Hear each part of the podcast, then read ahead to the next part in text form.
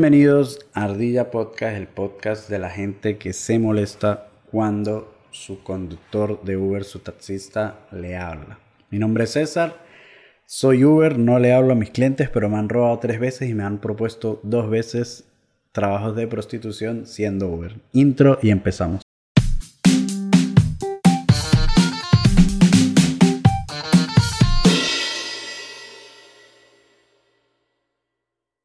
Lo que callamos los Uber, la verdad detrás de ser Uber, una profesión súper amable con el venezolano, con los latinos en general que emigramos, es una profesión, no sé si se le dice profesión, pero es un trabajo tan noble, o sea, te da unas horas de tiempo, te da para pagar tus cosas, para vivir decentemente cuando hay buena temporada y cuando hay mala, estás como el, el meme de los Simpsons de que está el, el, mejor amigo, el que es negrito, Carl creo que se llama, está en la mesa temblando, no digan cómo vivo. Así vivimos los Uber cuando no es temporada.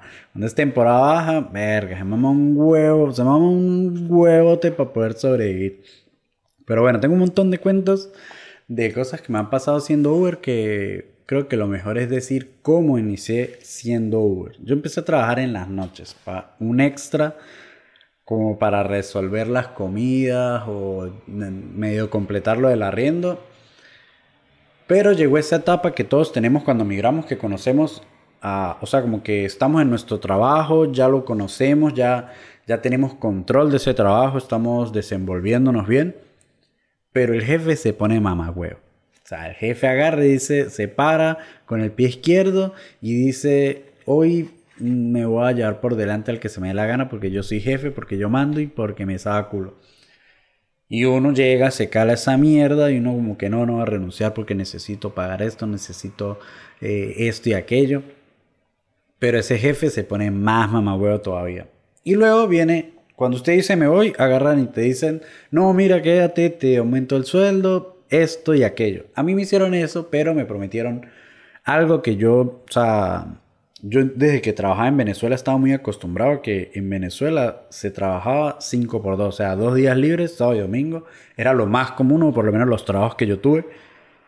Y acá, o sea, bueno, acá no, en el resto del mundo es como que tome un día y eso de vaina, pues no, no va a rendir para nada porque no tiene que ponerse a lavar, preparar las comidas de la semana, etcétera, etcétera. Pero él me ofreció darme un día libre extra, o sea, sábado y domingo. Y yo dije, verga, voy a seguir con usted, aunque usted se ponga mamagüevo. Cada 15 días voy a continuar en esta empresa. Y como dicen ellos, póngase la camiseta de la empresa, mamagüevo, póngasela usted que es el que, que, el que gana billete de verdad o de verdad póngame un puesto donde yo diga, me siento dueño de esta mierda. Lo cierto es que me, me enganchó, me reenganchó, me renovó contrato por una temporada más, dándome dos días libres. Pero pasó el primer mes, me, me, me sí me, me, pagó completo y los días libres, pero el segundo mes el man dijo como que, verga, me voy a poner mamá, huevo nuevo. ¿Por qué si yo puedo agarrar a cualquier persona y ponerla aquí a mamarse un huevo, voy a estarle dando días libres extra a este man? Y llegó el, el segundo mes de pago y me descontó los días libres. Y fue como un clip que me hizo la cabeza de maldita sea yo aquí de pana cumpliendo horario como un pajugo, trabajando la estima, que de paso un vendedor de tienda que no tiene nada de malo, pero es como que no voy a avanzar en nada y él va a hacer lo mismo que hacer delivery, que aunque es lo que callamos los Uber, también lo que callamos los Rappi y pedidos ya que los que hemos sido ambas cosas, que es como que uno conoce lo verdaderamente lenta y la ella que puede ser un cliente cuando tiene que llevarlos a un sitio o darles comida o esperar que salgan. Pero bueno, llega el segundo mes, él no me pagó los días libres y yo le dije, ah, sí, listo. O sea, yo lo llamé, le dije, las cosas van a ser así, listo. Colgué, agarré mis cosas y me fui a la empresa y no volví. Le dije que me tuviera, o sea, que ni siquiera iba a hablar con él, no iba a decirle nada, que mandara un abogado con mi finiquito y todo por la ley y nos veíamos en la inspección del trabajo y yo me iba para la, para la mierda. Me fui y comenzó lo que yo llamo el proceso migratorio del trabajo tiempo completo al freelancer, que Uber creo que clasifica como freelancer, no sé, pero cuando tú tienes un trabajo estable y te mudas a la zona de vivir y depender de ti, de tú generar tú mismo el trabajo, se crean unas situaciones y casos donde, por ejemplo, en temporada buena eres millonario y compras y pagas todo y vives súper bien, y en temporada mala es como que una monedita, por favor. En Uber es exactamente lo mismo, es aprender a convivir con el hecho de que si no te paras, no comes. Y eso lo van a entender todos los venezolanos que hayan hecho Uber, eh, InDriver, Taxeo, lo que sea, eh, Didi, todas esas aplicaciones, van a entender este sentimiento de tengo que pararme para comer hoy. O sea, vivir del diario. Una de las peores cosas que puede caer uno, vivir del diario. Pero no voy a hablar de eso, voy a hablar más de los clientes pajugos y mamahuevos. El, el jefe me vota, me voy y empieza este proceso de migrar al trabajo de por sí mismo que es como, perdón, es como, es como ese proceso del migrante que, póngale el que, el que vivía en Venezuela y tuvo la suerte de ir de vacaciones a Europa. Dijo, no, aquí todo es bellísimo, espectacular porque estamos de turismo. Pero cuando migró empezó a darse cuenta de todas las coñemadradas que se pueden encontrar en, en Europa o en cualquier país, porque migrar no es lo mismo que hacer turismo. O sea, son dos cosas tan diferentes. Y es lo mismo con el Uber. No es lo mismo tener un trabajo estable y salir a trabajar en las noches, como empecé yo, a hacer carreras para la hamburguesita, para las comidas en la semana, para el café, que salir todos los días a trabajar por el arriendo, el mercado, las deudas. Y es, o sea, es un cambio tan abrupto. O sea, ya usted nota los clientes mamagüeos que se consigue por la calle se nota todo, todo, todo se vuelve, todo se vuelve malo. Es como que lo que antes eran risas y paseo ahora es eh, como bajar al infierno, fuego y el diablo. Es un chiste de Emilio Lovera que, que ejemplifica perfecto el turismo y la migración y puede ejemplificar perfecto el ser Uber. Pero bueno, los dilemas de ser Uber. Creo que lo que más me molesta a mí cuando arranco el día de trabajo es que siempre se monta una persona que normalmente es mujer, una señora, eh, siempre un poco mayor de edad, que me pregunta, ¿está bravo? Y yo como que, no estaba bravo hasta el momento, no estaba bravo, vieja puta, pero cuando usted me preguntó me puso un mal humor, ¿por qué no puedo estar? Porque la gente no acepta que uno puede estar con su cara de culo perfectamente y estar feliz por dentro. Yo simplemente me estoy tripeando la música en silencio sin hablar con nadie y tengo cara de culo normal. O sea, hay demasiadas personas que tienen cara de culo. ¿Por qué tienen que estarle preguntando si está bravo o no? Déjelo ser feliz con su cara de culo. Todos podemos tener el ceño fruncido y estar por dentro pensando en qué va a ser el almuerzo, en qué va a ser cuando termine de trabajar y estar feliz por dentro y una cara podría por fuera. No pregunten eso que de verdad dañan el día. O sea, me dicen eso y yo estaba bien, pero usted me acaba de poner de mal humor. Y lo peor es que uno dice eso por dentro y dice vieja puta coño madre y por fuera tiene que decir, jaja, no, estoy normal. O sea, que es una mierda estas preguntas. Los clientes que, así como los taxistas, los Uber, cuando uno se monta en un taxi, un Uber, etc. Y el, conductor empieza a hablar y uno dice que ladilla. Una solución para eso es ponerse los audífonos se pone los audífonos de pana muy mamagüeo el chofer que agarre y se ponga a hablar. Pero usted se puede hacer el toche. Pero así como eso es una ladilla, los clientes que se ponen a hablar son una mierda, son una ladilla. Se ponen, al menos que vayan a echar un chismecito. Pero yo voy adelante y van dos personas atrás echando un chismecito. Yo, bueno, le pongo más atención al chisme que a la musiquita. Pero si usted se sienta atrás y empieza a hablarle al conductor, Ah, ¿y cómo ha estado el día? No, pero verga, es que si le digo que mal, usted va a agarrar y me va a completar lo del día, pajú. Déjeme escuchar la música, déjeme escuchar el podcast que yo estoy escuchando. Porque tiene que preguntarme huevonadas que usted no me interesa. Yo lo voy a llevar de punto A a punto B y no nos vamos a ver más nunca. O sea, dejen quieto, dejen quieto lo que está quieto.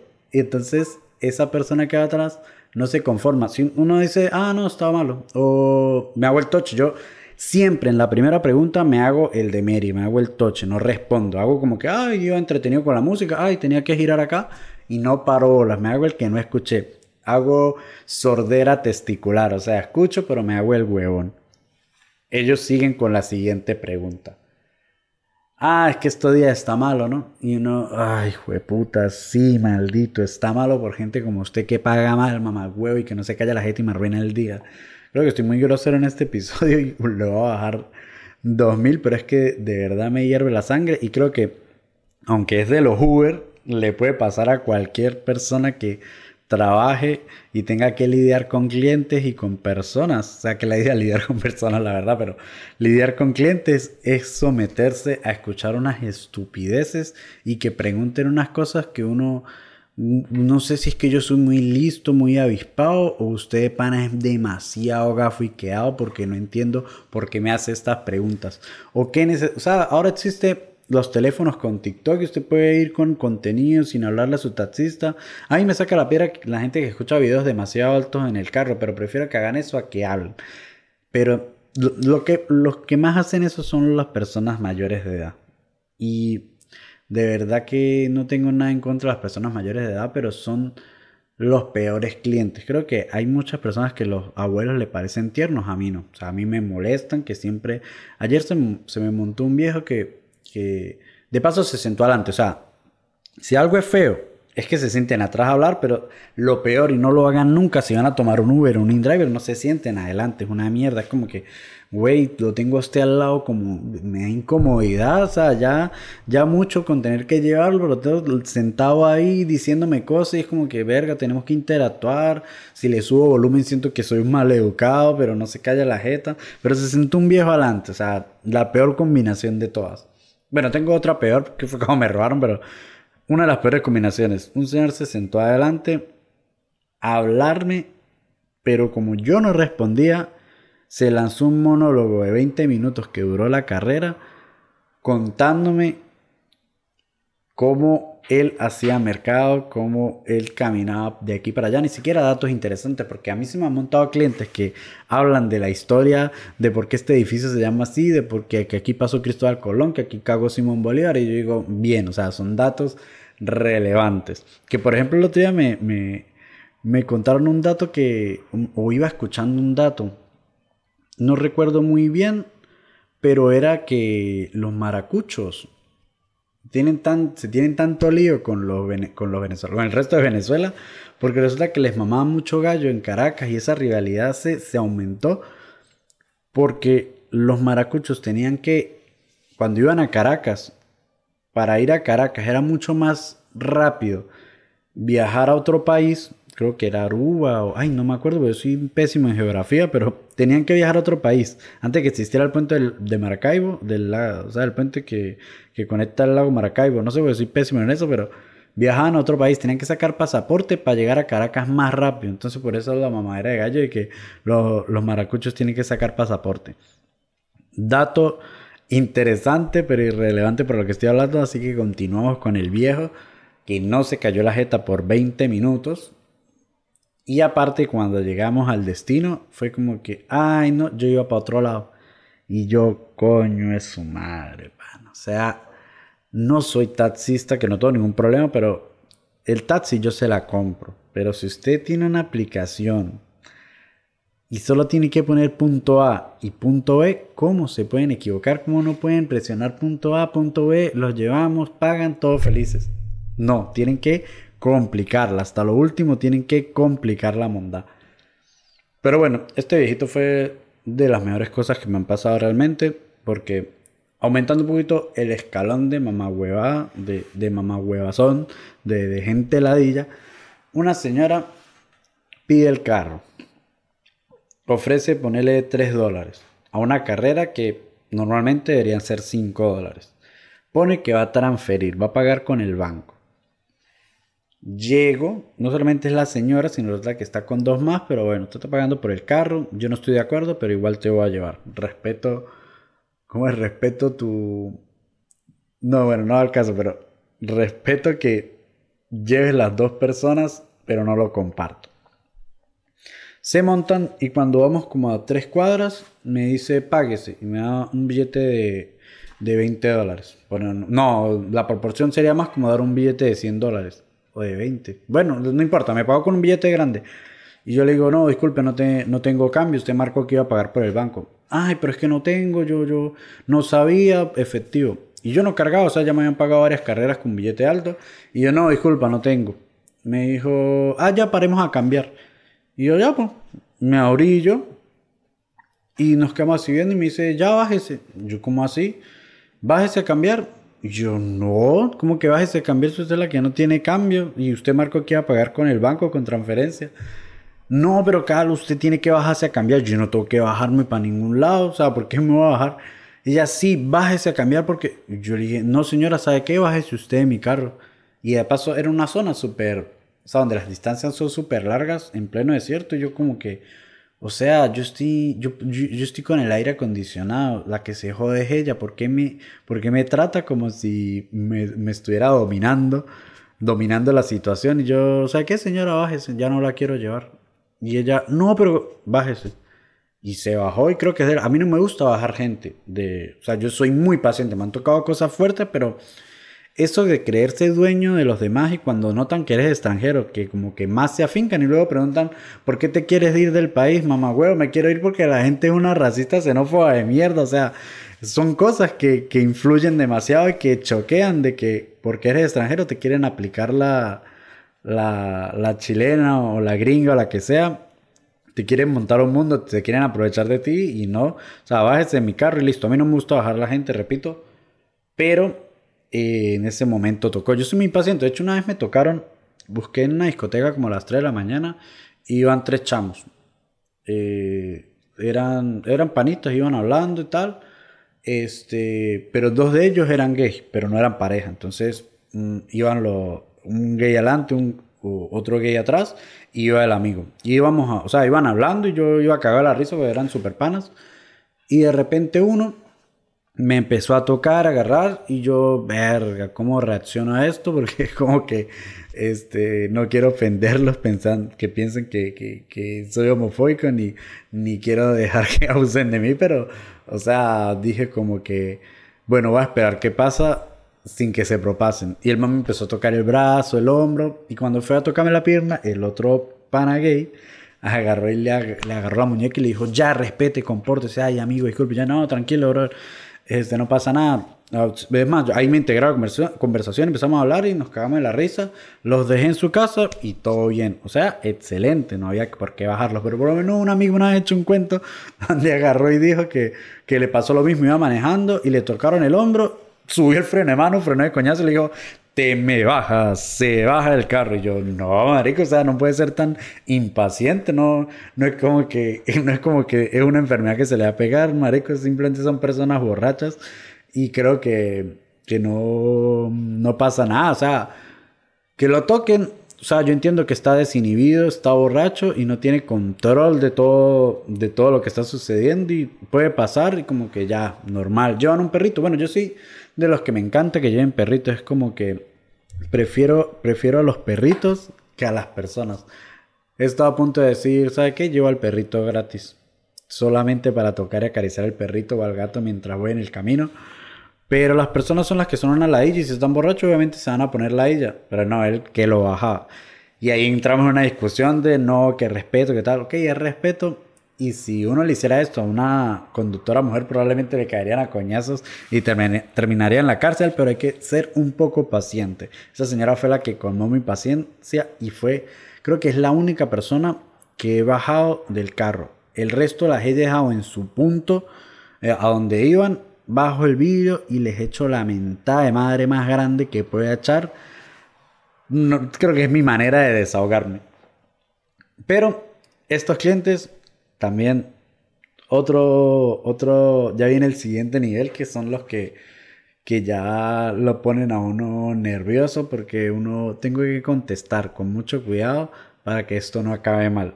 Por ejemplo, otra vez 3, 4 de la mañana, eh, busqué a alguien y, y cuando lo busqué, el man se monta adelante y yo, que él a ella, estaba borracho. Y cuando estábamos por llegar me dijo, ay, no tengo efectivo, ¿te puedo mamar el huevo? Y yo, pero ¿cómo? Eso sí no me... Mi novia está viendo el podcast, escuchando el envío y se está enterando de las propuestas de prostitución que me, que me aplican en el carro. Pero sí. Me ofrecieron, y recuerdo que me ofreció 20, o sea, como, como 25 dólares. Y yo, mmm, pero me ofreció y me quedé como que, no, brother, con el efectivo está muy bien.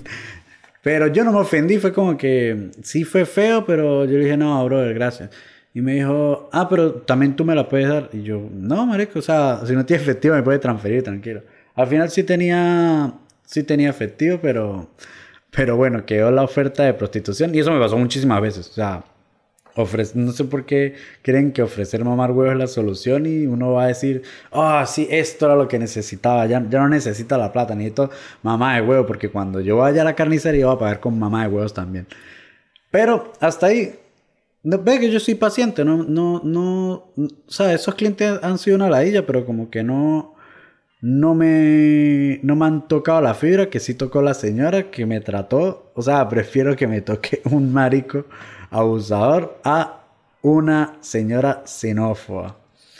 Eh, y las peores cosas que me, han ah, que me han pasado es cuando me han robado, que de pana es algo que un robo siempre lo desestabiliza a uno, no solo económicamente, sino que verga, le daña a uno el día, la semana y el mes.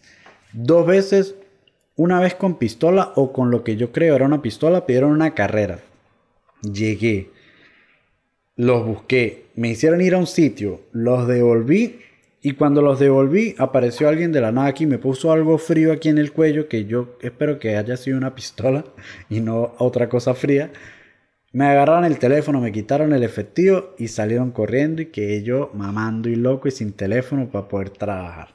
La segunda vez fue peor porque yo estaba en plena mudanza, o sea, yo me estaba mudando y cargaba, como nos íbamos a mudar, el efectivo que teníamos yo tuve la maravillosa idea de agarrar y guardarlo en la cartera y cargar todo el efectivo en la cartera. Y hice, estaba trabajando antes de hacer la mudanza y se montaron dos, me pusieron un cuchillo en, la, en el cuello, me agarraron la, la, cartera, me agarraron el teléfono y yo ya tenía dos teléfonos, uno para trabajar y uno para de uso personal me roban el de uso personal y cuando agarran el de trabajar dijeron que es esta mierda y lo tiraron así. O sea, para ser ofensivo te va a robar, te va a meter un quieto, va a meter un atraco, no sea ofensivo. O sea, por lo menos agarré y dice, no, bro, tranquilo, tome, tome la cédula, llévese la plata y...